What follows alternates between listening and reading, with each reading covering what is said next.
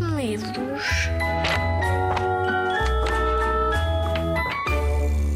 Olá, o meu nome é Ana Ruth Simões e sou autora do livro Contos Mirambulantes sobre Crianças Fantásticas, com ilustrações da maravilhosa Sandrine Cordeira e editado pela editora The Little Tree. Se não sabes o que significa mirambulante, eu explico. Quer dizer extraordinário, incrível, espantoso. E foi por isso que eu escrevi este livro, porque todas as crianças são fantásticas à sua maneira. Aqui não há personagens boas ou más, apenas diferentes. Vou-te então contar a história sobre o rapaz Palito. Estás pronto? Vamos começar. Era uma vez um rapaz tão fininho, mas tão fininho, que a mãe, quando ele nasceu, não o viu. Teve de andar à procura dele, com medo que tivesse caído no chão.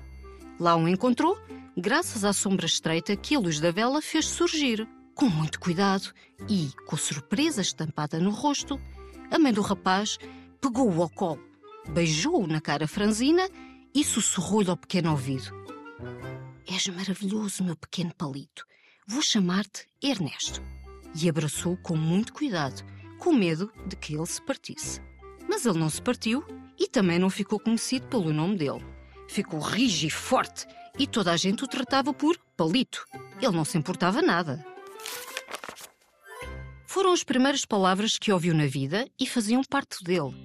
Sentia-se à vontade no seu corpo e com a sua alcunha, apesar de muitas vezes, quando as crianças mais velhas o chamavam por Palito, não ser num trato amigável, mas antes gozão. Mas o nosso rapaz Palito não reparava nisso. Tinha uma vida feliz ao lado da mãe, que via nele um verdadeiro milagre. Não faço ideia de como ele não se parte. Costumava desabafar a mãe enquanto tomava um chá com as amigas. Ande sempre preocupada, à espera de o ver desfeito em mil pedacinhos. Talvez seja melhor dar uma breve explicação. Não vá o leitor achar que a mãe do rapaz Palito era neurótica. A coitada tinha uma certa razão em se afligir com a condição do seu filho. É que sabem, o rapaz Palito quase não tinha espessura. É verdade! À medida que ia crescendo, os que o rodeavam e gostavam dele, e eram muitos, pois o rapaz era bastante cômico, tinham a esperança de o ver encher-se como se fosse um pneu, com o ar a percorrer aquele seu corpinho esquelético e a dar-lhe uma forma mais humana. Mas isso não aconteceu. O rapaz nasceu palito e em palito cresceu. Uma das brincadeiras favoritas dele eram as escondidas, porque ganhava -se sempre. Bastava ficar de lado que ninguém o conseguia ver. Tal era a sua estreiteza. Só se tivessem a sorte de reparar na sua sombra fina e comprida é que podiam ter hipótese de ganhar. Mas o rapaz também era leve como uma pena e, por isso, conseguia correr à velocidade da luz, chegando sempre primeiro à base. Quando as outras crianças se metiam com ele, aziadas por perderem, chamavam-lhe nomes como Ernesto Magricela, Pau de Canela ou Espeto Comprido. Mas ele só se ria, porque não via maldade nisso, só imaginação. Já a mãe sofria com estas palavras e com o futuro do filho. Era verdade que ele estava a crescer forte e a como um tronco, mas aquela magreza assustava-a. Quem vai querer ficar com uma pessoa que quase nem sombra faz? Perguntava-se a mãe a chorar, enquanto tentava dobrar a roupinha quase invisível do seu menino para arrumar na única gaveta que ele tinha. Porque, claro está, mais não eram precisas, com roupas tão miudinhas. Mas depois, quando estava na companhia dele, não o achava minúsculo, mas grandioso. O rapaz palito podia não ter volume, mas conseguia encher uma sala inteira com a sua maneira de ser. Ao contrário do que alguns podiam pensar, de insignificante, o rapaz não tinha nada. Ora, não sei se já sabiam, mas existe para todos nós uma cara metade, até para o nosso querido palito. E assim, apesar de todas as dúvidas e receios da sua mãe, que o amou desde a primeira vez que o viu, outra pessoa sentiu o mesmo. Uma rapariga esguia, de cabelos compridos e vestido ondulante. Talvez pensem vocês. Mas não. Por acaso era uma rapariga, mas de esguia nada tinha.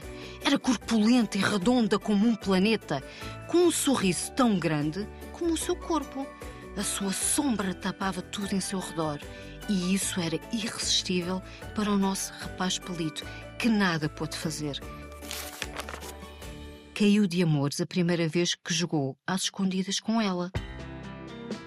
Não aguentou o facto de ela ter demorado apenas 12 segundos para o encontrar. Podia não ser grande corredora, mas era esperta como uma raposa e assim que o viu, colocou a mão na árvore e disse: Um, dois, três, o Ernesto não se salva.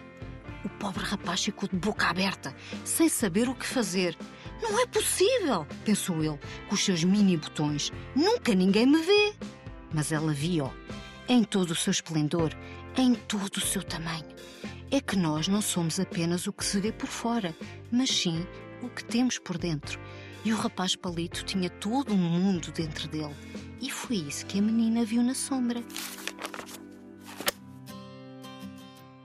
Espero que tenhas gostado desta história do rapaz palito. Mas há outras aventuras de outros seres extraordinários.